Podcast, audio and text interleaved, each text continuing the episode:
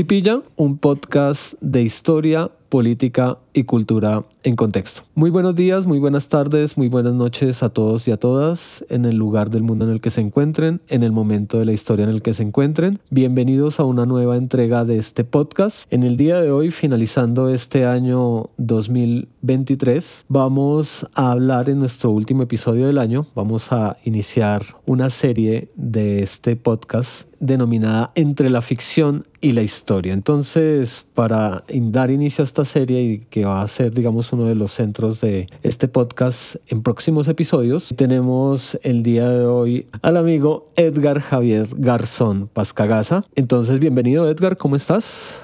Hernán, una buena tarde, una buena noche, una buena mañana. quiera que cada uno de nosotros esté. Un saludo cordial para todos. Listo. Está acá con nosotros Edgar. Ya vamos a decirles de qué vamos a conversar, qué vamos a pillar. Edgar es profesional en filosofía y licenciado en filosofía de la Universidad Minuto de Dios, magíster en investigación social interdisciplinaria de la Universidad Distrital Francisco José de Caldas y doctor en educación de la Universidad Santo Tomás. La filosofía del lenguaje, de la ciencia, la naturaleza y la filosofía política, así como la consideración de la realidad social y el impacto que tiene la educación en la formación del ciudadano son sus principales temas de interés, aunque hoy vamos a hablar de un tema, digamos, que tiene que ver con la realidad social, tiene que ver con la educación también, creo que ahí hay un énfasis importante. Pero bueno, acá está Edgar, entonces una vez más, bienvenido Edgar a este Cipilla. Como les decía hace un momento, vamos a empezar una nueva serie que se denomina Entre la ficción y la historia. La idea de esta serie eh, en este podcast sobre historia, política y cultura es traer un una reflexión, una invitación sobre obras de la literatura colombiana que tengan conexiones que nos ayuden a entender pues la importancia de la relación entre la literatura y la historia, la historia de Colombia. Entonces eh, tenemos una literatura que tiene un gran componente en esos términos. Entonces pues nada, hoy traemos una primera novela sobre la cual vamos a hablar, a conversar para invitar también a los que escuchan este podcast sin que importe su edad, su especialidad, pero la literatura, digamos que siempre está a la mano para ayudarnos a entender de una forma distinta el mundo y sobre todo la historia, ¿no? Porque, no sé, para no ir tan lejos, García Márquez eh, en su literatura, en sus obras, echa mano de la historia en varias oportunidades, ¿no? Pues tenemos el ejemplo de Cien años de soledad con el tema de las masacres de las bananeras, con la guerra de los mil días y así otros autores como el mismo Fernando Vallejo con la Virgen de los Sicarios. Entonces vamos a ir descubriendo en, en esta serie sobre literatura. Y el día de hoy vamos a hablar de La carroza de Bolívar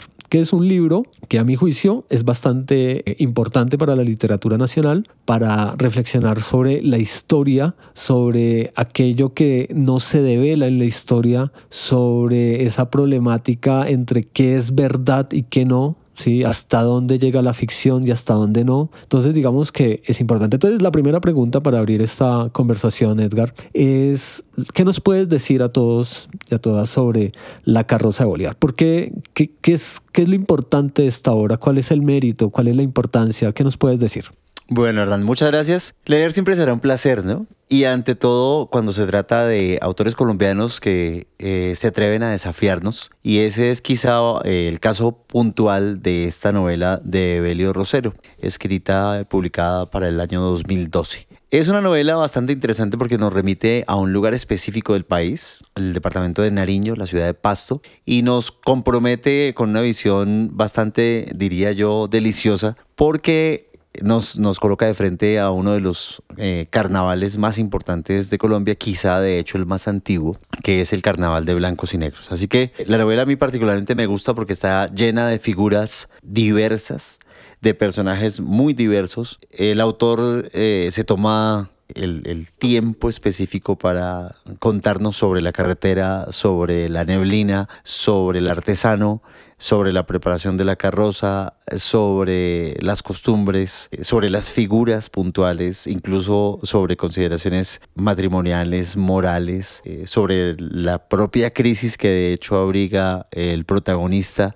Así que de una u otra manera el autor, Evelio Rosero, eh, se toma aquí el trabajo de colocarnos a los lectores un texto lleno de diferentes rutas, también para que como lectores comencemos a darnos la ocasión, diría yo, la oportunidad de ver la historia desde otras orillas. Incluso, Hernán, se me ocurre algo puntual y es la raíz griega de la palabra historia, ¿no? Oídas, lo que sé. Si lo sé, pero es que debo saberlo, eso es la historia. Y allí viene una cosa particular y es que, pues digamos que se me ocurre pensar en el cuento famoso de, García Márquez, algo muy grave va a suceder en este pueblo. Sí, sí. En el límite nuestro, eh, digamos como colombianos diría yo, está una delgada línea entre la murmuración y el rumor y lo que sé o lo que debería saber. Entonces creo que el texto nos, nos reta precisamente para comenzar a distinguir un poco eh, la murmuración o el rumor de la raíz griega oidas, lo que sé, ahí hay un, digamos, un tema de reflexión para, pues, que nos convoca también a, a, mirar esta lectura en específico y a propósito de lo que señala Edgar, tiene que ver con hasta dónde podemos creer en lo que leemos o escuchamos, en este caso, en lo que leemos. Y es un relato, una narración que tiene un personaje o bueno, varios personajes, pero ya el título nos dice mucho, ¿no? La carroza de Bolívar, Edgar hablaba ahorita, hay un contexto ahí particular, que es precisamente el carnaval en San Juan de Pasto, el carnaval de blancos y negros, y que tiene un componente especial que es la carroza, precisamente, ¿no? De ahí el nombre también, para que este, este podcast lo que intenta es como atraerlos a ustedes a esa idea de por qué es necesario, por qué nos puede interesar, por qué es interesante y cuál es el valor, tanto en términos ficcionales, como históricos de una novela como es esta de Evelio José Rosero, La carroza de Bolívar. ¿Qué implica, qué significado tiene, va a tener dentro de la novela esa carroza? Eh, y una figura histórica finalmente muy importante en Latinoamérica, en Colombia, en Venezuela, que se ha prestado para varias interpretaciones, que le ha servido a la izquierda, que le ha servido a la derecha, y es la figura de Simón Bolívar, ¿no? El libertador que todos pues ya hemos construido, digamos que la mayoría de las personas tienen una imagen, una construcción concreta particular sobre la figura de Bolívar, Y en esta novela se desdibuja, se desmitifica, se, mejor dicho, uno entra en shock cuando lee esta novela sobre la postura que nos da el autor sobre Bolívar. Una novela que además 2012, ¿no? Es 2012. Ganadora del Premio Nacional de Novela acá en Colombia en el 2014. ¿Sí? Entonces, no es, o sea, es una novela realmente de una calidad importante, tanto en la trama que desarrolla, tanto en los datos históricos, en sus personajes, que eso es lo que vamos a hablar para En el recorrido de detalles. En el los detalles, claramente. Entonces vamos a conversar sobre eso. Entonces, a mí particularmente es una novela muy, muy interesante. Una novela que lo pone a uno a pensar realmente en la producción, quién escribe la historia, ¿sí? hasta qué punto le puedo creer eh, a, la, a la historiografía como un autor, una, una lectura, así como pasa con García Márquez y con otros grandes escritores, no solamente en Colombia, sino en el mundo, nos obligan a uno a ir a buscar otras fuentes, otros lugares, lugares comunes, lugares no tan comunes, encuentros y desencuentros de la misma historia. Claro que sí. No, sé, para las nuevas generaciones, buscar en Wikipedia, buscar en Internet, como mirar hasta dónde videos en YouTube, quién dice sí, como hasta dónde yo le puedo creer a esto, ¿no? Entonces, claro, es, es algo que finalmente hay una transgresión, me parece, ¿no? En términos, por, ejemplo, de lo que en términos históricos da la novela, ¿no? Bien. Se me ocurre pensar en el título de Gutiérrez Girardot, Tradición y Ruptura. Tradición y Ruptura, de por ejemplo. Rafael Gutiérrez Girardot. Bien, sí, válido. Sigamos avanzando en esta conversación. Ya hablamos un poco de por qué nos interesa esta novela, ¿no? Para invitar eh, en, qué sentido, en qué perspectivas. Eh, hablemos un poco, Edgar, yo quería preguntarte este podcast también es para que las personas nos hablen de los autores, ¿no? ¿Por qué hay que leer a Evelio José Rosero? ¿Por qué a ti particularmente te ha llamado la atención? Eh, Edgar, eh, pues, eh, digamos, es un gran lector de, de, la literatura colombiana y específicamente, pues, creo que Evelio José Rosero es uno de tus autores preferidos. Así es. Entonces, cuéntanos a los escuchas de este podcast por qué es necesario, por qué es importante, por qué te parece uno de los grandes escritores de la literatura colombiana y si no es así, no sé, pero cuéntanos. De acuerdo. ¿Por qué? Muy bien. Eh, Hernán, aquí hay algo bastante particular y es que a medida que vamos encontrándonos con los textos y con los autores, también vamos, digámoslo así, como decidiendo una suerte de deleite por eh, eh, la manera como un autor cuenta su historia. La primera historia que yo leí de Rosero fue Los Ejércitos, precisamente. Y a partir de ahí comencé a interesarme por su obra, entonces tengo eh, pues la, como la, digámoslo así, como el deleite de leerle eh, cada vez que aparece una de sus obras. Así que efectivamente de allí me fui a leer Juliana los mira, pero después me fui a Mateo Solo, pero después al Señor que no conoce la luna, después al Lejero, es decir, casi que una buena parte de su obra. ¿Qué, qué, qué indicación tiene Rosero aquí? Rosero siento yo que combina muy bien la descripción del lugar nos logra impactar desde lo sensitivo, así que efectivamente, por ejemplo, tratándose de la carroza de Bolívar, cuando hay una escena muy puntual y arranca casi que el comienzo de la obra, donde van a, visitar al, al, maestro que les interesa en cuestión, eh, el hecho de eh, colocarnos, subir la montaña, el jeep eh, sacude el barro con las llantas, pero llegan a la cumbre y está neblinoso y bajan al lugar y hay una pequeña iglesia que se vislumbra en medio de la niebla y entonces huele a sancocho y arepas y automáticamente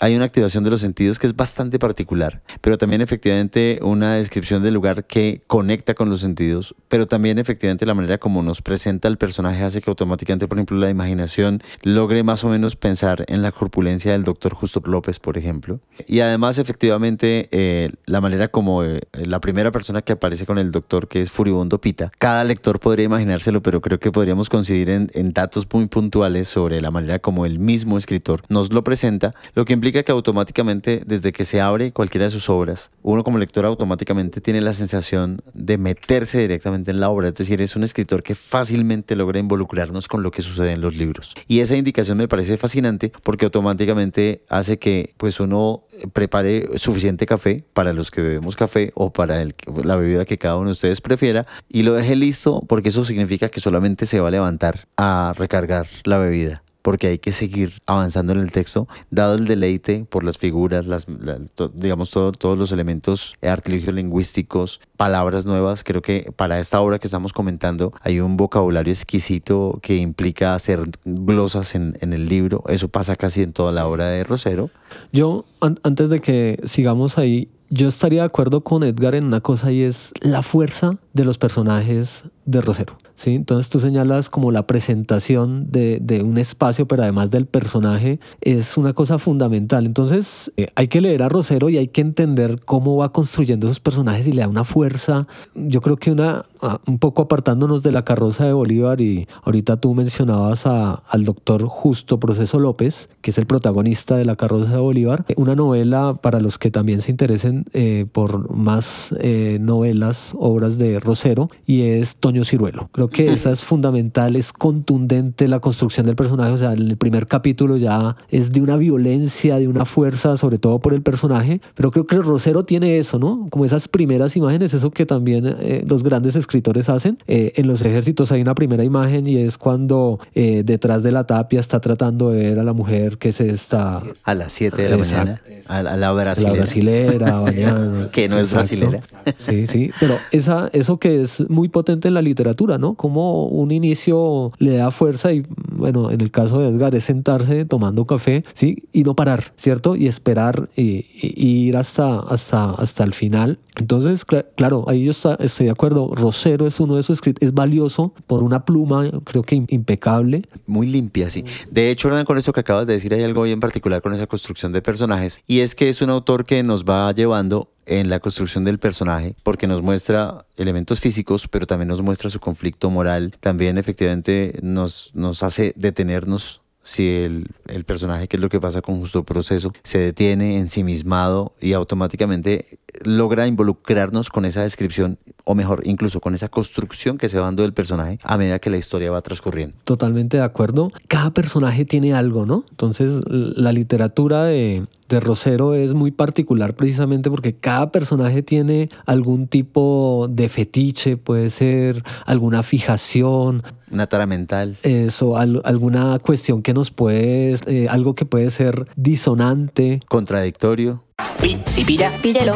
Uy, si pilla. Si pilla, píllelo. Entonces estábamos justamente observando cómo esas consideraciones también morales, esas consideraciones existenciales, si se puede decir así, comportamientos, actitudes, reacciones, eh, son parte de la construcción de los personajes de Rosero precisamente. O sea, creo que tiene una habilidad muy particular, diría yo, exquisita en ese sentido, para mostrarnos diferentes matices de un personaje. A veces uno se encuentra en alguna obra eh, un personaje liso, muy llano. En este caso no, el personaje... No, no, con, Rosero nunca pasa eso. No pasa, porque efectivamente el, el personaje se va develando a medida que la misma historia también se va contando. Lo que implica que efectivamente si es de noche o si es de día, nos muestra, por ejemplo, una reacción, un comportamiento, una palabra, una, una forma de ver. Si el matrimonio no está funcionando, también efectivamente allí va a haber una forma de verlo. Nos mostrará efectivamente esa relación entre lo que se está pensando y lo que podría decirse pero que no se dice, por ejemplo. Así que efectivamente también uno comienza a imaginarse los gestos de los personajes, aquello que, por ejemplo, mm,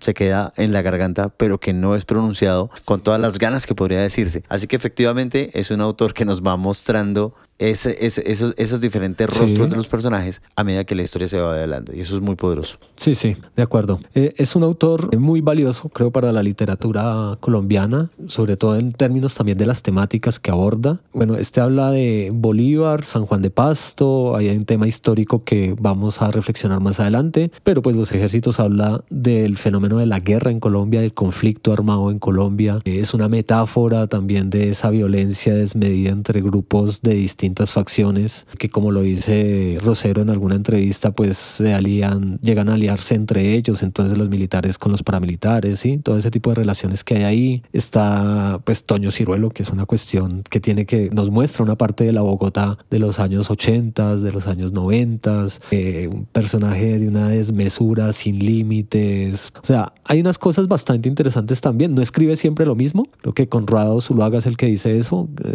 eh, señala especialmente que es un autor que no se repite. Eso también lo hace valioso. Eh, como es un autor también versátil con los géneros literarios. Escribe cuento para niños, escribe novela, ha escrito artículos, empezó haciendo escritos para un semanario en El Espectador. Crónica, exactamente. Crónica. Así que es, es, es bastante versátil, eso es verdad. Sí. Y para aquellos oyentes que a veces también necesitan, bueno, pues ese escritor, qué títulos, qué pergaminos tiene. Entonces vamos a decirles también en términos puntuales que Evelio, el nombre completo de el autor de La carroza de Bolívar es Evelio José Rosero Diago, nació en Bogotá en marzo de 1958. Los premios que ha ganado son el Premio Tusquets de Novela 2006, el Premio Nacional de Literatura 2006, ganador del Foreign Fiction Prize 2009 con los ejércitos, Premio Nacional de Literatura por la Carroza Bolívar, que ya lo habíamos dicho, y en Dinamarca también ganó un premio, el Premio Aloa 2019 por los ejércitos. Entonces es un escritor que pues precisamente sus premios también hablan, ¿no? Pues ganarse un premio en literatura no lo hace mejor escritor, pero pues también hay un mérito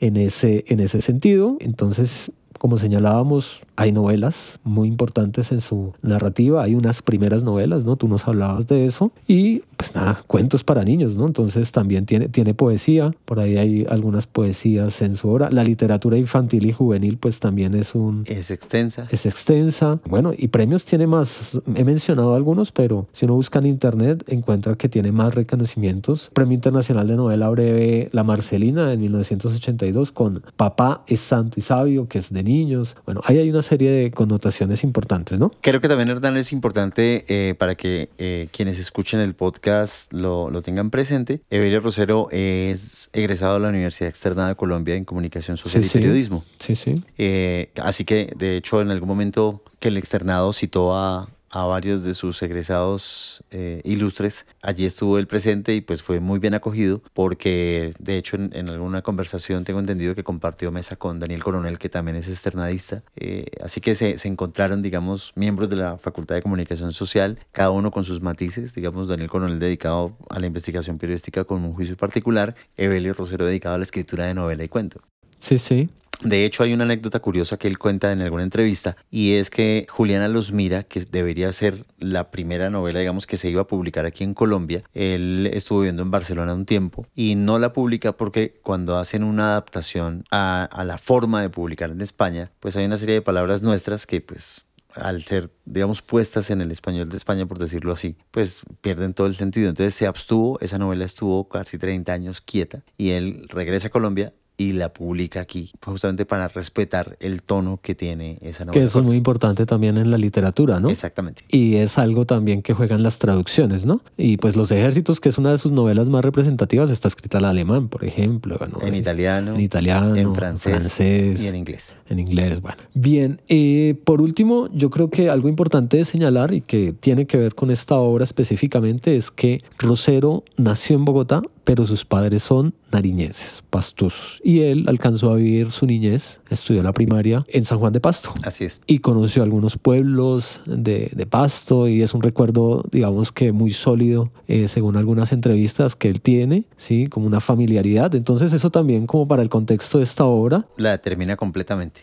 Claro, claro, porque Pasto es un lugar importante de la geografía colombiana. Los pastuzos, los nariñenses, los habitantes de San Juan de Pasto, pues digamos, eh, también tienen una identidad, una construcción identitaria, no solamente por su carnaval, sino por toda una serie de elementos como cultura, históricos, culturales, gastronómicos, políticos. claro que sí. Entonces, digamos que eso es importante. Para terminar esta parte de que hemos desarrollado, hablemos un poco también del marco del carnaval, ¿sí? Fantástico. Sí, sí. Esta novela se desarrolla en el ambiente del carnaval de blancos y negros, que es uno de los más importantes de Colombia, Edgar. El más antiguo. El más antiguo, ¿no? Desde 1607 1546. 1546. Sí, declarado Patrimonio Inmaterial de la Humanidad por la UNESCO. La historia pues nos remonta a varios detalles. Parece que el más certero tiene que ver con una revuelta en Popayán realmente. Sí, de los negros. Exactamente, en donde se sublevan y piden un día de descanso. Un día de, no, y un día para ser libres. Y para ser libres. Sí, sí. Y ese día,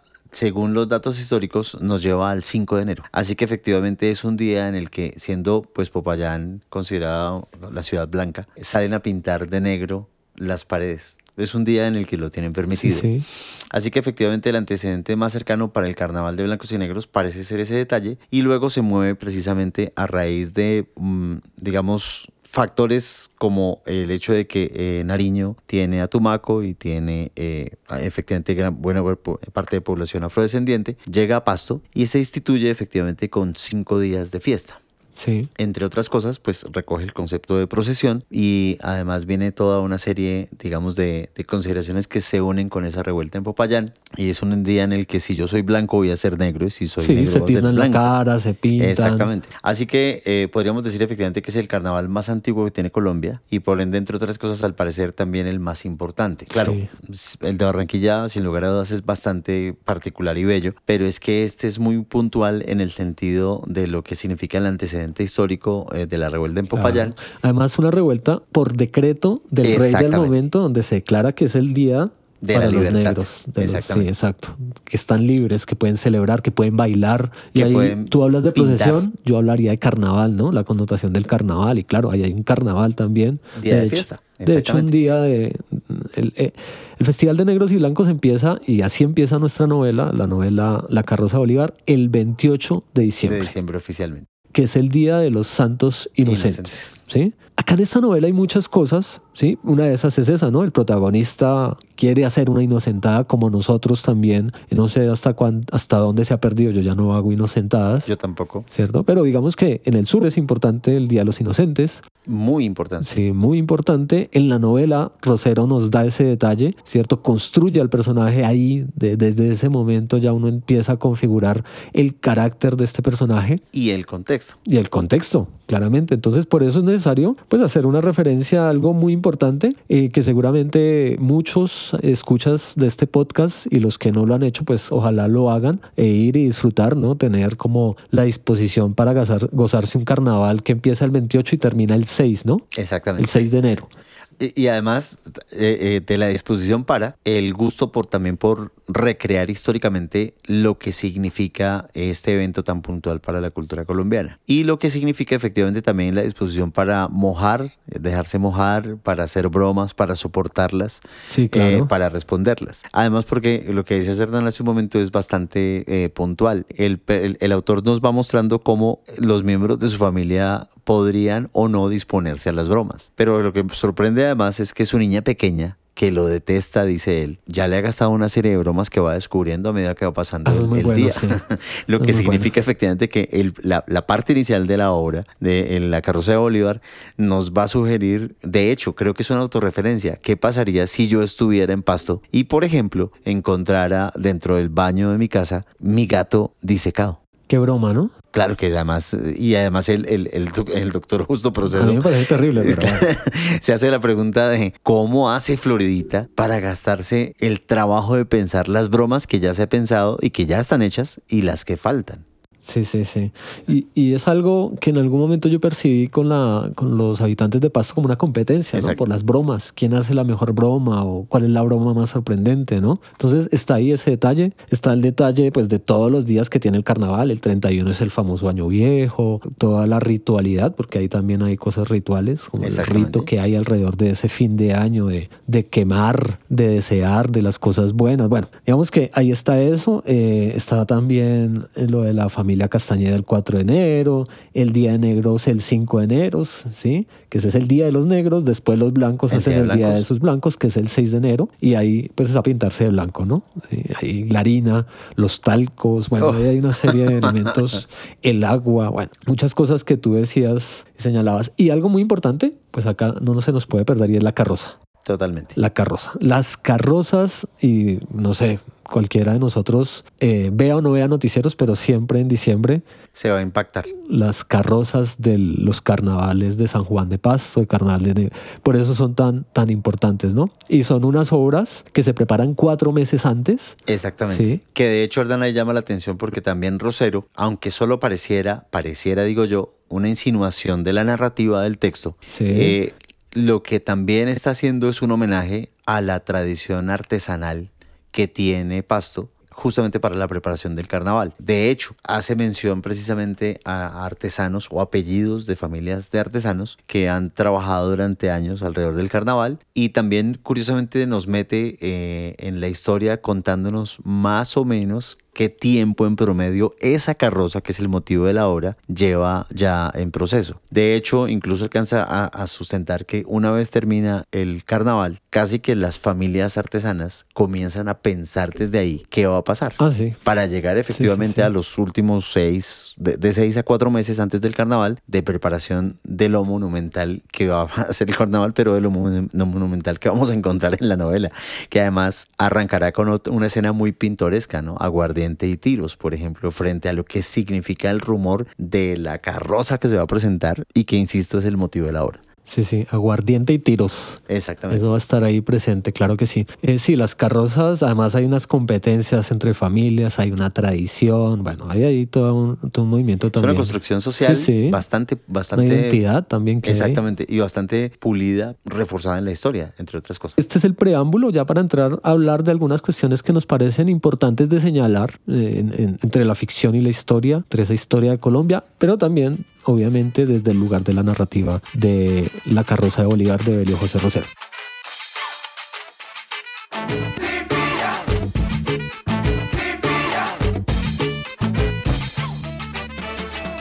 Si pillan cómo son vueltas en la historia de Colombia? Hola, soy Daniela Muñoz, productora del podcast Relatos Ñeros. Los invito a seguir pillando este episodio y apoyar este proyecto. No olviden inscribirse a nuestro Patreon y revisar las distintas opciones de donación y financiación que encuentran en las historias del perfil de Instagram, arroba cipilla-podcast. Cipilla Podcast es un proyecto de divulgación y reflexión sobre la historia, la política y la cultura de Colombia. Para seguir pillando las historias, los datos y los hechos del pasado lejano y reciente del país, apóyenos recomendando este podcast a amigos, familiares y en sus redes sociales. Tipia. Entonces, hablemos de la novela en esta segunda parte de este Cipilla. Eh, entonces, Edgar, conversemos, sigamos conversando. Hablemos de la figura de Bolívar. ¿Cómo entender o qué problemas hay o qué sería lo interesante en términos de la figura de Bolívar, el Bolívar histórico, con el Bolívar que nos presenta la carroza Bolívar o es ese Bolívar histórico? ¿Cómo resolvemos eso? Muy bien, Hernán. Aquí hay, hay una figura muy puntual cuando ustedes lean la, la- la novela que sin lugar a dudas les va a encantar. O sea, va a ser una obra que ustedes van a disfrutar de una manera muy puntual. Y es que hace un momento hacíamos la referencia al aguardiente y los disparos. Y justamente es porque se devela que un personaje de la obra va a ser el motivo de la carroza. Pero como nuestro protagonista, Justo Proceso, está empeñado en escribir sobre Bolívar, además porque pues se ha hecho una referencia también histórica a otra gran historia de Bolívar allí. Entonces obviamente en medio de los disparos, un posible asesinato, porque llega uno en algún momento a pensar efectivamente que el maestro artesano titular de esta carroza ha fallecido por efecto de la crueldad humana. Solamente algo salva la situación que nos distrae de lo que podría ser solo un intríngulis pasajero y es la figura de nuestro protagonista diciendo ahí está Bolívar. Cuando, digamos, pienso yo en esa figura, automáticamente me genera una primera pregunta. La historia que nos han contado de los próceres ¿Es la historia verdadera o nos han inflado la historia? Y entonces yo creo que en algún momento de la escuela todos, no sé, llenamos nuestro pecho de una alegría y orgullos muy profundos por nuestros próceres, pero si hacemos memoria, realmente creo que nos contaron una serie de mitos. Entonces, de hecho, qué sé yo, pienso en Ana y Jaime, ¿no? Simón Bolívar, Libertador y todo lo demás. Y creo que de niños, los que ya tenemos un poco más de vueltas al sol, escuchando a nuestros papás eh, alrededor de esa canción y todo lo demás, uno decía, claro, nuestros... Bueno, eh, los papás que escucharon a Ana y Jaime, ¿no? Otros Sí, papás no otros de pronto Mis no. papás no escucharon a Ana y Jaime. Entonces, obviamente, uno dice, claro, es, es- nuestros próceres son, mejor dicho, figuras casi divinas. Alabado sea nuestro libertador. Pero llega un momento también de nuestra historia que yo creo que es lo que también Rosero intencionalmente quiere recordarnos, o creo que yo Cuestionar, empezaría yo a cuestionar, cuestionarnos, sí, sí, sí. es, espérese un segundo, esto que nos han dicho ¿Es un mito o realmente el personaje sí es un héroe? Entonces, creo que la sorpresa que yo me llevé ante la primera lectura de la novela fue, pues mis preguntas no son erradas. Porque efectivamente, si, digamos, pongámoslo en relación. Si alguien me dice, no sé, es que Dios enferma a la gente para probarla. Entonces yo digo, pero espérese un segundo porque yo no creo que haya un Dios tan malo que no se diga, "Ja, ja, ja, te voy a dar un cáncer para que creas en mí. Yo- o sea, yo no creo en algo tan terrible. Y aquí pasaría algo más o menos similar guardando las distancias. De verdad, este Bolívar fue tan impresionante como nos lo contaron una y mil veces en las clases de historia que tuvimos. Los que tuvieron clases de Eh, historia. Exactamente, porque hoy en día, por ejemplo, los chicos ya te- tienen como una combinación de ciencias sociales y terminan no viendo nada, ni ciencias ni sociales. Pero quienes de pronto tuvimos ese acceso Sí, a una sí. cátedra exacta de, de historia, claro, comenzamos a cuestionarnos el asunto. ¿De verdad eran tan impresionantes? ¿O quién era el impresionante y quién fue el inflado? Y cuando llegamos a la obra, automáticamente un- pues, digamos, uno dice, pues yo creo que mis dudas no están infundadas. Así que efectivamente parece que nos debatimos, como lo conversábamos hace un momento, entre un mito y la figura realmente de un supuesto héroe. Entonces, a mi parecer, realmente estamos más del lado de lo mítico. Claro. Pero no es que sea exactamente héroe. Sí, sí. Digamos que en la novela Rosero hay algo interesante, muy, muy interesante a mi juicio. Obviamente, pues ustedes que nos escuchan siempre saben que nos interesa mucho la historia, el contexto, la cultura, todo lo que hacemos en este podcast. Pero esta novela específicamente tiene una cuestión. Su protagonista es doctor, pero además es historiador, ¿sí? Y eso ya es un punto de partida que engancha al lector porque el protagonista dice que, quiere- que en sus, el protagonista en sus horas libres escribe la demostrada y auténtica biografía del nunca tan mal llamado libertador Simón Bolívar.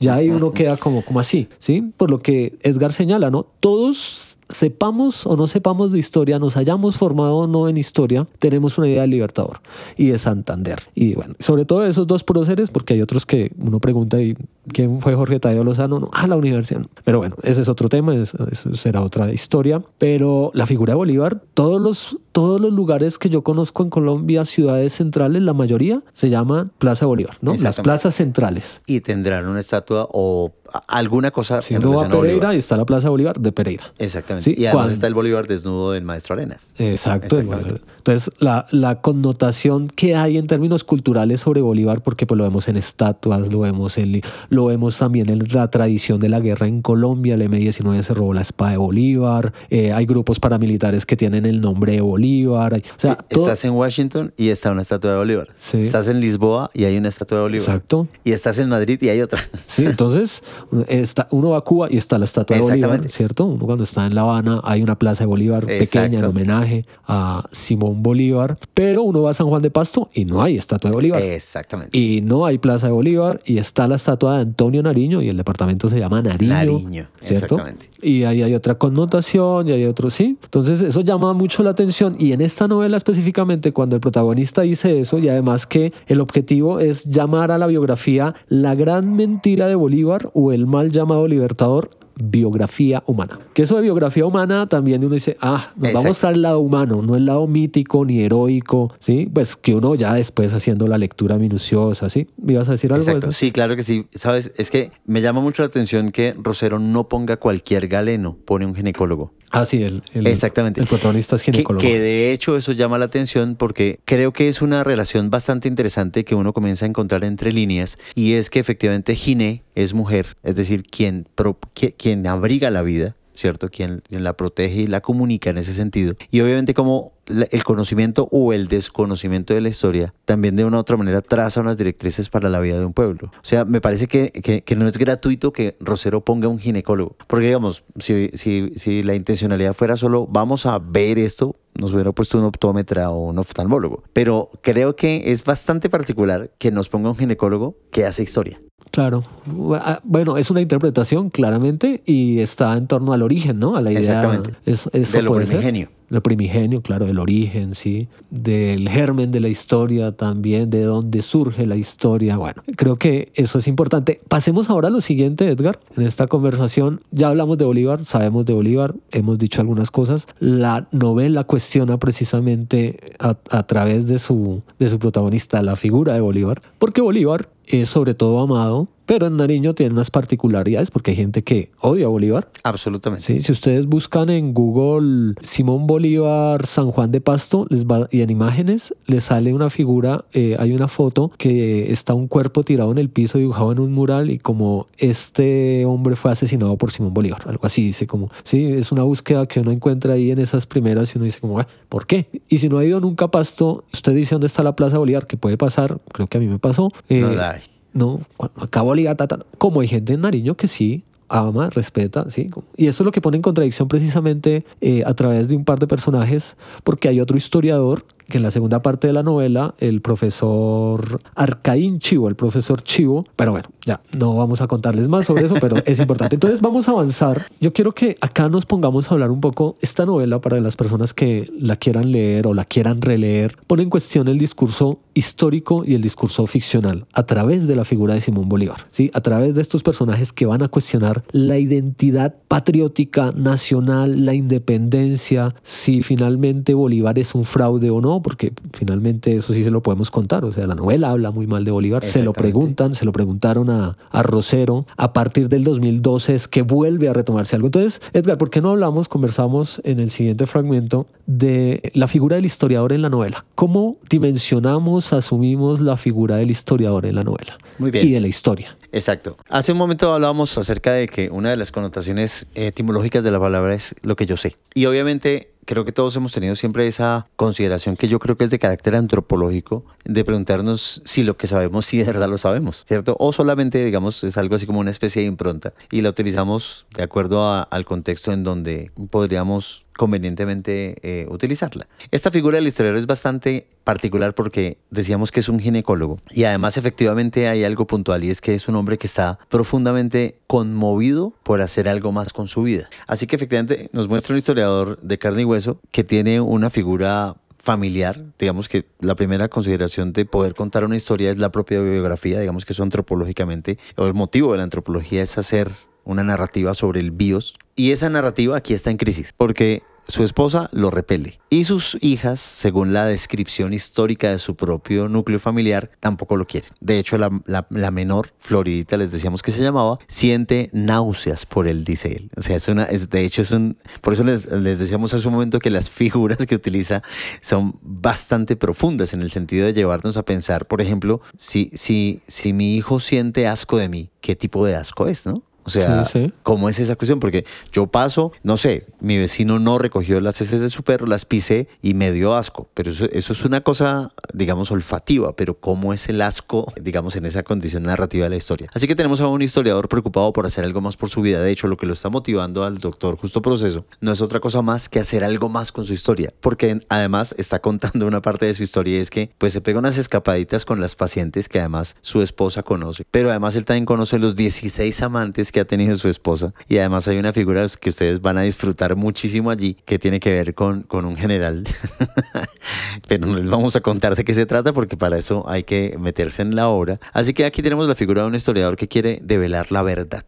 Sí. O sea, hay, hay una verdad muy dura de su propia vida que sabe que no puede ocultar, que además sabe que los demás conocen, pero además hay una ciudad que necesita una verdad, porque históricamente ha habido una serie de hechos, y vendrán ustedes, lo van a descubrir allí un par de entrevistas contundentes al respecto, que no se pueden ocultar. Es una, hay algo, algo ha sucedido en el paso del Libertador por el departamento de Nariño y hay que desnudar esa verdad. Así que es un historiador que está preocupado por contar los hechos como son. Sí. Obviamente va a haber una reunión, ustedes la van a encontrar allí en la novela, una reunión muy importante con compañeros de colegio, cada uno ostenta un lugar político, de hecho la historia se va a complementar con esos datos. Uno es el alcalde, otro es el obispo, otro es el catedrático y así cada uno tiene un lugar puntual desde donde la historia se puede contar, pero este historiador, el doctor Justo Proceso, quiere contar la verdad.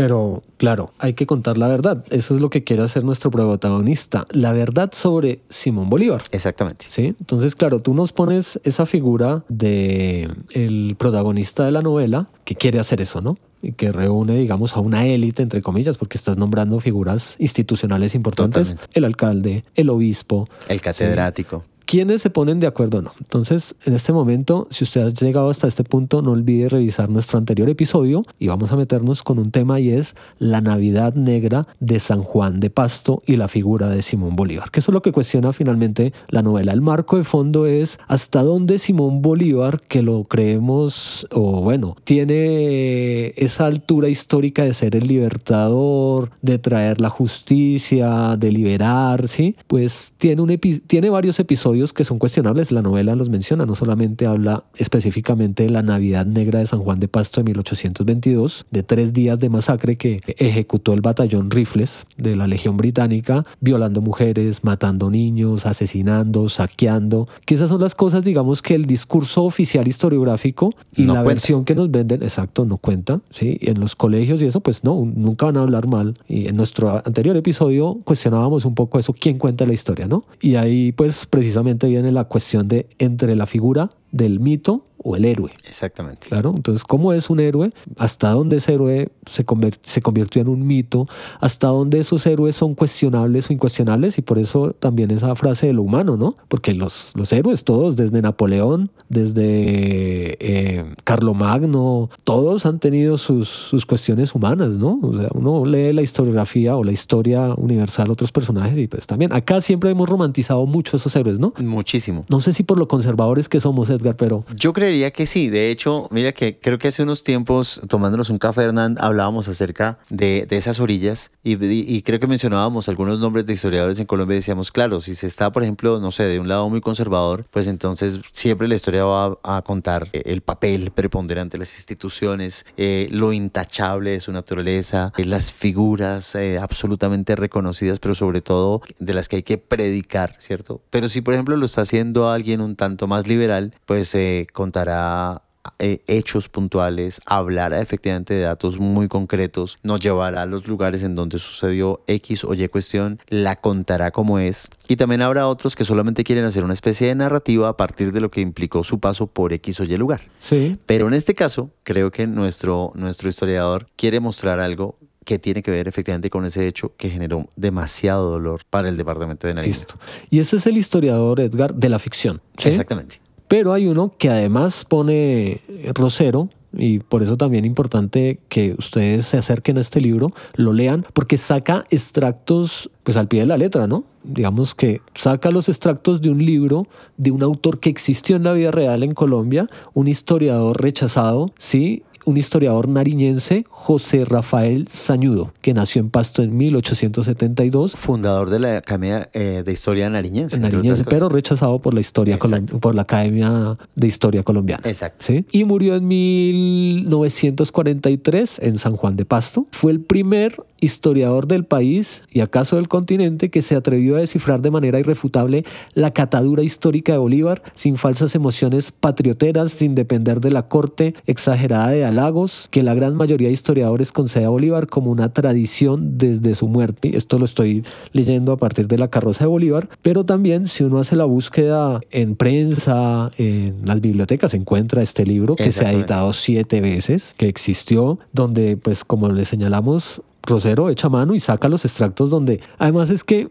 el problema es que, bueno, el problema para los historiadores y el problema para nosotros que creemos que Bolívar es ese gran hombre, sí, es que uno va a encontrar que esa investigación tiene un suelo, tiene un piso. O sea, no es algo como que algún tipo loco un día le dio, le cayó mal Bolívar. No, hay fuentes de información, que eso era algo que también en nuestro anterior episodio señalábamos. Pero yo quiero, Edgar, y tú comentas, mirar, hace algunos años en el magazine cultural del espectador se habla del libro de José Rafael Sañudo y hay algo que hace el autor y es señalar cuál era la, qué le pasó a Sañudo en esa época, ¿no? Y creo que también Rosero lo, lo dice en su novela. Y dice lo siguiente, la Sociedad Bolivariana de Colombia declaró al autor hijo indigno del país, seguida por las sociedades de Venezuela y Ecuador. De tal manera que por parte de particulares y de algunas administraciones el libro fue recogido y escondido en oscuras bodegas, cuando no quemado para ser borrado de la faz de la tierra. Pese a todo ello, tanto detractores como seguidores del escritor Pastuso reconocen la minu-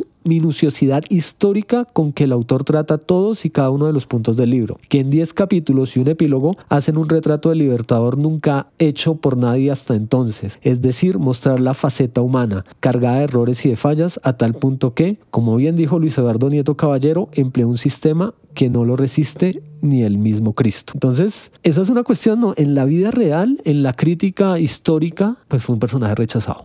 Absolutamente. Sí, entonces ahí está, ¿no? Esa dualidad. Entonces, el personaje de ficción y el de la vida. Exactamente. Sí. Y que además, eh, para el caso de Ceñudo, claro, se dedica a hacer alrededor, algunos dicen que más o menos un proceso de unos 30 años de investigación muy seria, recogiendo testimonios. De hecho, una, una parte de la figura que nos va a contar Rosero a través del, del doctor Justo Proceso es el trabajo de Ceñudo, precisamente. O sea, lo, lo que, lo que hace es justamente que Ceñudo también visita, entrevista, graba para entender qué fue exactamente lo que pasó y justamente para develar ese otro rostro que normalmente a veces y sobre todo en, en- en, digamos en la naturaleza fanática de nuestros pueblos en América Latina la tomamos como una ofensa personal. ¿Cómo me va a hablar mal a mí de Bolívar si Bolívar es mi libertador? Y entonces pues creo que automáticamente no puede decir pero, pero ¿de qué te liberó? Cuéntame de qué te liberó. Y obviamente pues eh, nos dio la li- ¿cuál libertad? No, pues es que el yugo español, sí, pero pues es que la misma historia nos va después a contar y pueden ustedes mirar el texto de Ceñudo, que también por debajo de la mesa el mismo Bolívar hacía acuerdos, acuerdos con España.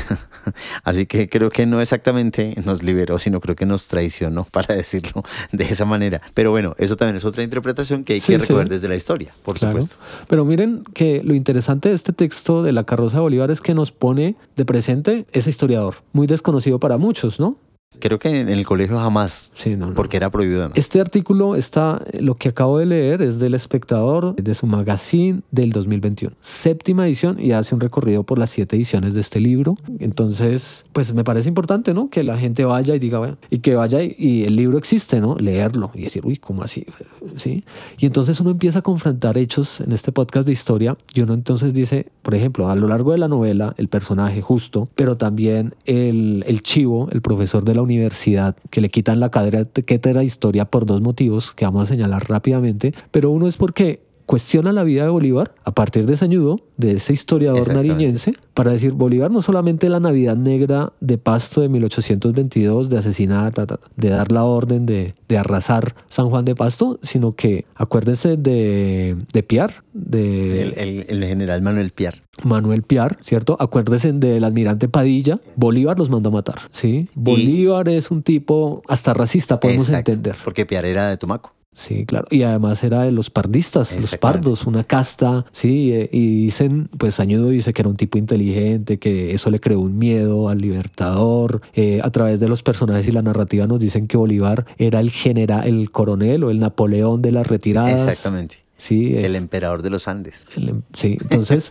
claro, y eso es un choque durísimo para el lector. Y creo que ahí hay un valor estético importante y hay un valor de la literatura, y es que la literatura, el arte en general, pues cuestiona. Y uno está casado con esa imagen tradicional, idílica, romántica de Bolívar, y cómo así, cómo así que Bolívar era racista, cómo así que Bolívar mandó a matar, mandó a fusilar, cómo así. Entonces, claro, uno se cuestiona con esto y asimismo hay unos personajes que son los estudiantes de este profesor, nariñenses en su clase en la universidad, allá en Nariño, que precisamente le levantan la mano al profesor y le empiezan a cuestionar, pues usted cómo dice eso de Bolívar. ¿Sí? Y eso es interesantísimo. Y todo el discurso que hay ahí y todos los apuntes a partir de la base histórica real que es. Añudo, es, es, es un ejercicio Además, Hernán, hay una cosa bastante interesante para, para esto que acabas de decir, y es que ustedes, queridos lectores, digo así porque estoy seguro que van a llegar a la carroza de Bolívar lo más rápido posible, van a encontrar un, un apartado específico de el libro en donde vamos justamente a escuchar la cátedra del profesor Chivo.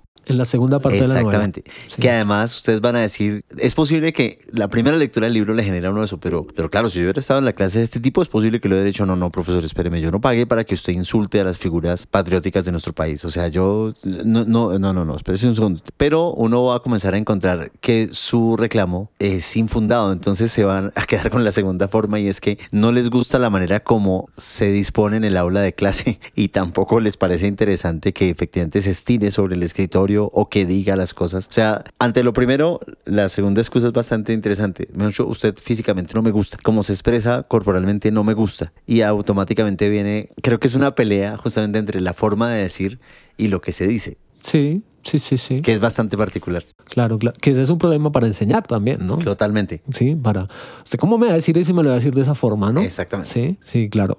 Obvio, pues uno piensa en rolo, en bogotano, pero piénselo en pastuso, piénselo en una clase de historia. Claro. Bueno, nariñense. Y hay un texto que además es de la realidad, de la historia de la humanidad, y es una contradicción bastante interesante, y es que el profesor Chivo, Arcaín Chivos, en esta segunda parte de la novela llega y dice, vea, vamos a leer un texto, y lo vamos a leer en voz alta, que es una cosa pedagógica, bueno, ahí, eh, no vamos a cuestionarla, que es un texto de Marx. Casi Y nada. entonces uno como lector también queda como, como así Marx escribió sobre Marx Bolívar. sobre Bolívar, imposible. Sí, bueno, Y vivieron, que sí. fueron contemporáneos, claramente. Sí, bueno, Bolívar muere en 1830, pero en una enciclopedia que le habían encargado hacer unos artículos sobre la historia de Latinoamérica, pues Marx habla de Bolívar, pero el problema ahí, y bueno, eso se lo dejamos a ustedes para que lo investiguen, para que lo busquen, se puede encontrar en internet, se llama Materiales para, la historia, de América de Latina. América Latina. Ese, ese libro es hecho por Engels y por Marx para hablar de la historia desde la conquista, la independencia, o sea, todo lo que ellos alcanzan, digamos, a ser contemporáneos, a hablar de los conquistadores, a hablar de la, pal, de la plata, del oro, pero es un texto que existe, ¿no? Y y Marx hablando de Bolívar, lo que pasa es que Marx no tiene fuentes directas de información. Claro. Y el problema de Marx, y por eso se cuestiona ese artículo de Marx, sobre todo es que tú decías ahorita lo de oídas, lo de historia. ¿cierto? No lo Él sabía. habla a partir de lo que escucha, de lo que le cuentan los que conocieron a Bolívar. Y parece ser que los que conoció que conocían a Bolívar eran tipos que odiaban a Bolívar o que no les caía mal a Bolívar o que sí conocieron de alguna una, una verdad alrededor de esa historia porque fueron contemporáneos y llegaron allá. Y entonces uno en el artículo de Marx ve- va viendo, por ejemplo, la traición a Miranda y que se lo vendió a los españoles por un pasaporte y ahí otra vez viene esa expresión. Marx dice que el tipo no era buen estratega militar, sí, Bolívar no era un buen estratega y entonces eso lo choca a uno, ¿no? Y uno va a la fuente. Yo fui a ver a Marx y me encontré el artículo y lo leí y yo dije, "Uy, pero Marx, ¿cómo va a decir esto? claro. Ya, porque además es duro. Claro, es, es- es durísimo. Voy a leerles. Entonces, eso está en ese texto, pero es el título. El título es... Y en ese texto que les acabo de mencionar, en la página 76 dice, bueno, en la página 76 de la edición que yo tengo, dice Bolívar y Ponte. Y empieza la referencia histórica de Marx diciendo Simón, el libertador, entre comillas, de Colombia, nació el 24 de julio de 1783 en Caracas y murió en San Pedro, cerca de Santa Marta, el 17 de diciembre de 1830. Y empieza a hacer toda la, la relación. Más adelante, pues señala las cuestiones y entonces dice como que no hubo mérito militar, eh, que, que no era un gran Muy mal estratega, sí, o sea, estratega, mal estadista. traidor.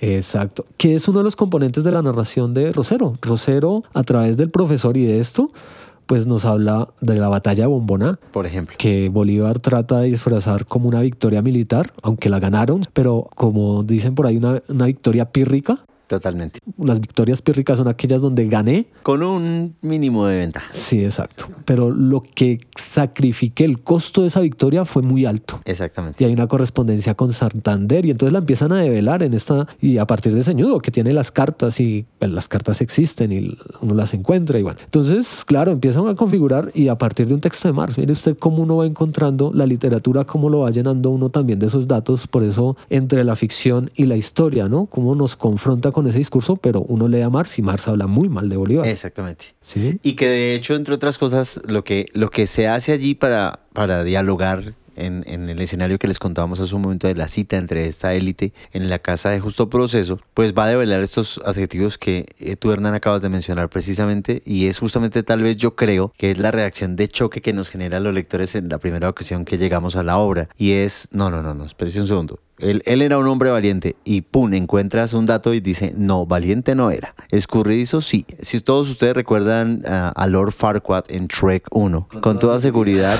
van a, a- a pensar en, en algunas de las descripciones que aparecen en la novela porque uno dice, claro, no luchaba. Si ganaban, le decían ganamos y lo montaban al caballo y gritaba victoria, pero no luchaba. Así que efectivamente, luchador no, estratega tampoco, era pederasta. O sea, claro, automáticamente viene toda una serie de descripciones en las que, insisto, que como lectores nos puede generar en, en la primer, en primer momento un rechazo y como así que este autor se atreve a decir tal cosa. Pero como tú lo decías, Hernán, hace un momento, el hecho de que exista la fuente histórica, el hecho de que este, exista el estudio de ceñudo, que existan los documentos, hace que automáticamente la novela, con propósito artístico y estético, nos lance a buscar en la historia otras respuestas. Eso es bastante poderoso. Uy, ¿sí se lo pilló? Píllelo, píllelo, píllelo. ¿Sí pilla? Uy, ¿sí pilla? ¿Sí pilla, perrito? ¿Sí pilla? ¿Sí pilla? ¿Sí pilla? Para ir cerrando, Edgar, también que tiene que ver entre la ficción y la historia, yo creo que algo importantísimo de esta novela es un apartado donde Rosero construye, así como García Márquez construye el escenario de la masacre de las bananeras y qué pasa, construye el momento histórico a través de la literatura en donde se da la masacre o la toma de la Navidad Negra de 1822 en San Juan de Pasto. Así es. Esa es una escena potente, ¿no, Edgar? Y además porque el libro, digamos, la reconstrucción que el autor hace es, es muy, muy, muy bella, porque además, entre otras cosas, pues nos va a citar las entrevistas de, de personajes muy puntuales en la novela. Y es que tenemos allí a um, Belencito eh, Jojoy, a Hilaria Campo y a Polina Grado, que nos van a contar justamente eh, de diferentes maneras qué fue lo que sucedió allí y por qué, entre otras cosas, eh, cuando vayamos a, a la descripción de la carroza, van a estar es- el- la, la representación de esas 12 vírgenes que están a la cabeza de la carroza. Sí.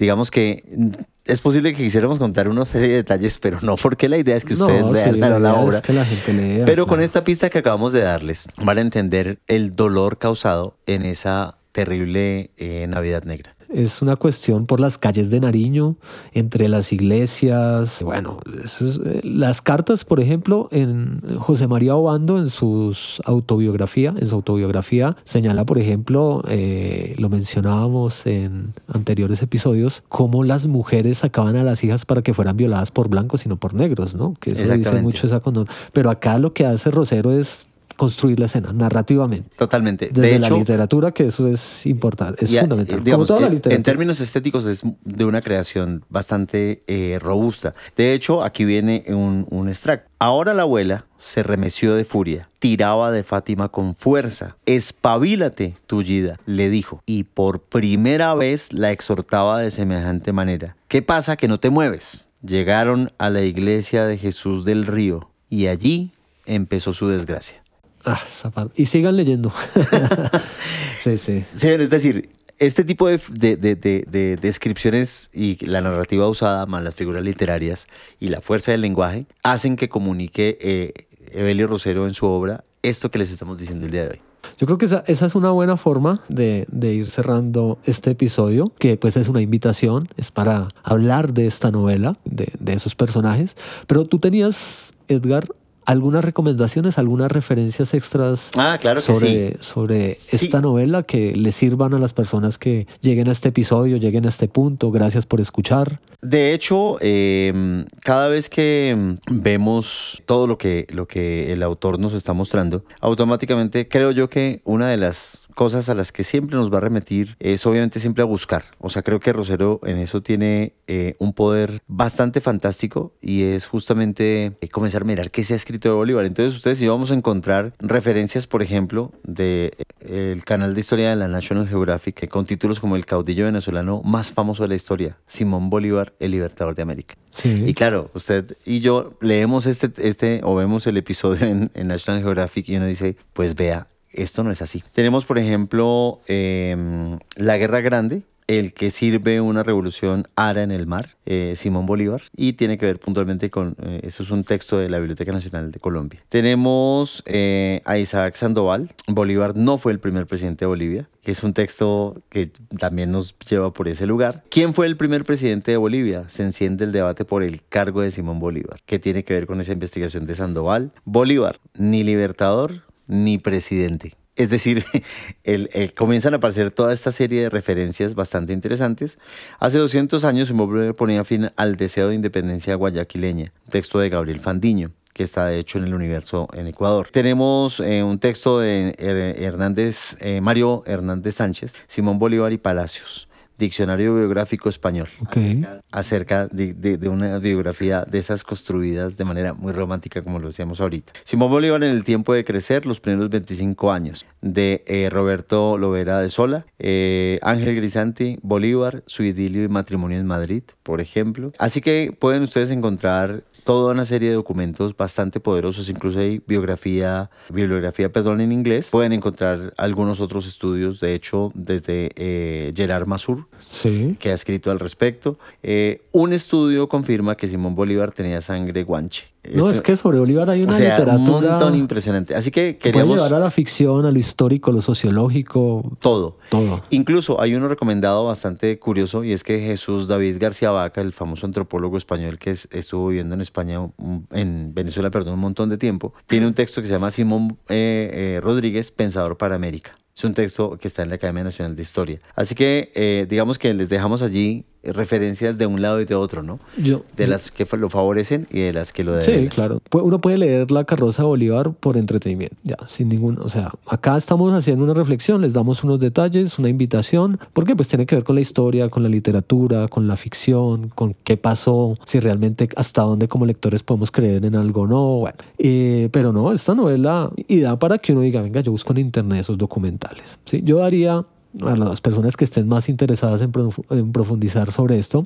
Hay un trabajo de la Universidad de los Andes eh, de maestría, una tesis que se llama Heroísmo carnavalizado, paradojas de la historia y las disidencias regionales en la novela La carroza de Bolívar de Evelio Rosero. Es un trabajo bastante interesante, yo lo leí, eh, lo hace Vanessa Guerrero Jiménez y tiene unas cuestiones que precisamente confrontan lo discursivo en la novela, en términos desde lo histórico y desde lo literario. Entonces es para darles algunas luces como el primer capítulo se llama Héroe o Villano, luchas discursivas alrededor de la figura de Simón Bolívar y el segundo capítulo se llama Construcción de una paradoja, el carnaval hegemónico y la historia disidente. Entonces eso ya también es una invitación como pues, a las personas que quieran, digamos, analizar esto. Y literariamente a mí se me ocurren así sin tenerlas muy presentes, bueno, presentes en mi memoria, un poco volviendo a García Márquez, porque creo que la narrativa colombiana, digamos, eh, uno no puede alejarse de García Márquez, pero es que García Márquez hace un libro que se llama El general en su laberinto. Y hay que mirar cómo hay un ejercicio de construcción. O sea, García Márquez, la idea se la da Álvaro Mutis, pero García le dice Gar- García, al- Álvaro Mutis le dice a García Márquez, ¿por qué no escribe una novela sobre Bolívar? Y se escribe una novela sobre Bolívar, sobre los últimos días de Simón Bolívar, cuando sale de Bogotá, ¿sí? de después de haberse declarado dict- dictador vitalicio y le dicen que no, y bueno, todo el lío con Santander, la conspiración del 28, y bueno, y se va. Y se va porque se va a Europa, le prometen como que le van a dar una pensión vitalicia. Y hay pasajes muy interesantes de esta novela que yo rescato de García Márquez en el sentido histórico porque pone a un Bolívar, que es el Bolívar decadente porque es el final de sus días, reflexivo, pero donde da a entender en la narración, ¿no? Pues está el Edecán, están las memorias, Sí, está es. todo eso. Pues como ese arrepentimiento de Bolívar sobre la muerte de Manuel Piar. Porque lo, entonces, si ven, ahí hay una versión, ¿sí? Y ahí hay una fuerza en ese De sentido. nuestro Nobel. Claro, digamos, entonces es- García Márquez, pues obviamente, y García Márquez sabía lo que pasó, obviamente, y pone ahí a, a ese Simón Bolívar como arrepentido de lo que hizo con Manuel Culposo, Piar, con culpa, hay una culpa ahí, y eso es interesante, sí, a mí me mueve ver como para ese mundo, Y, y que nos expande justamente, Hernán, ese horizonte, digamos, para verlo también de- desde la literatura, porque podríamos quedarnos efectivamente de la novela de Rosero, de una vez irnos a las referencias históricas y a los estudios sí, sí, concienzudos, claro. pero fíjate que yo creo que esa mirada hacia el general en su laberinto nos coloca también en esa misma sintonía de otro colombiano que también escribe y toma detalles muy puntuales. O sea, significa que tal vez, digámoslo así, esta sospecha sobre su heroicidad, cada quien puede discernirla. sí, Y se puede discernir o desde la literatura o desde los estudios historiográficos. O sea, Sí. tenemos bastantes herramientas, sí, digámoslo claro. así. Y por último, una referencia literaria, porque son literarias las que estoy dando en este momento, pero también tienen que ver con la historia. Es que eso es lo fabuloso de la literatura, que no se puede desprender tampoco de, de lo que ha pasado. Y es un cuento de Jorge Luis Borges que se llama Guayaquil. Ah, sí, señor. Sí, esa es una cosa de verdad que si les gusta la historia y la ficción, pues no hay testimonio escrito. Pues, Están las cartas, claramente, como la- lo que le cuenta Bolívar a Santander, a Córdoba. Hay una cosa, hay una cuestión histórica que es la campaña del sur, pero después de la campaña del sur, pues Bolívar se va a encontrar con San Martín en Guayaquil. ¿Sí? Pero nadie sabe qué pasó porque se encierran en una casa los dos a hablar. Entonces, pues lo que hay es como la oída, la lectura de las personas que estuvieron ahí, como después de que salió San Martín y Bolívar, los gestos, ¿sí? La fiesta que le ofrece después Bolívar a San Martín, pero San Martín, bueno, ahí hay una cosa que uno dice, eso fue chisme, eso fue historia, pero ¿Qué fue lo que fue? Sí. pero Bolívar, eh, Jorge Luis Borges hace una narración bastante, eh, bueno, interesante, rica, sí, o sea, uno disfruta mucho como esa parte, como que también construye una escena en la literatura, construye un momento de la historia que es histórica, sí, porque San Martín, el los dos grandes próceres de América, digamos, siempre se han reconocido José de San Martín y Simón Bolívar, ¿no? Entonces creo que, pues, es una invitación, ¿no, Edgar? Digamos que eh, el, el- la ventaja aquí en nuestro caso puntual con Rosero es que nos invita a buscar. Y lo vamos a encontrar eh, justamente, Hernán, eh, también en otras obras. Digamos, para, para ponerles un caso concreto. Al comienzo eh, de los ejércitos, si, si eh, digamos, en, en la referencia puntual de cómo el autor construye las historias, si estamos atentos, nos lanza automáticamente a un lugar en Colombia, en donde sucede un hecho muy puntual que de hecho va a dejar un registro muy bello, doloroso pero bello a la vez, que va a ser presentado curiosamente al Papa Francisco cuando viene a Colombia en Villavicencio. Ok. O sea, ahí les voy a dar Eso, esas puntadas, eh, que es un- algo que le van a presentar de manera muy especial y curiosamente tiene que ver con la novela. Así que lo que, lo que Rosero hace precisamente es convocarnos a, a una digamos como a una seducción del detalle, literalmente hablando, Sí, sí, y que sí. nos puede llevar también o a la misma historia, o a la política, o a la sociología, o a la misma literatura. Sí, sí, sí. Pues, eh, eso siempre va a estar ahí, ¿no? Absolutamente. Entonces, gracias por llegar hasta este punto. Gracias, Edgar, por estar acá. Mil gracias. Gracias Eh, por la invitación. Gracias por conversar, por pillar, por estar en este Cipilla. Esperamos que vuelvas a este Totalmente. espacio. Mil gracias. Eh, y nada, esto fue Cipilla, un podcast de historia, política y cultura en contexto.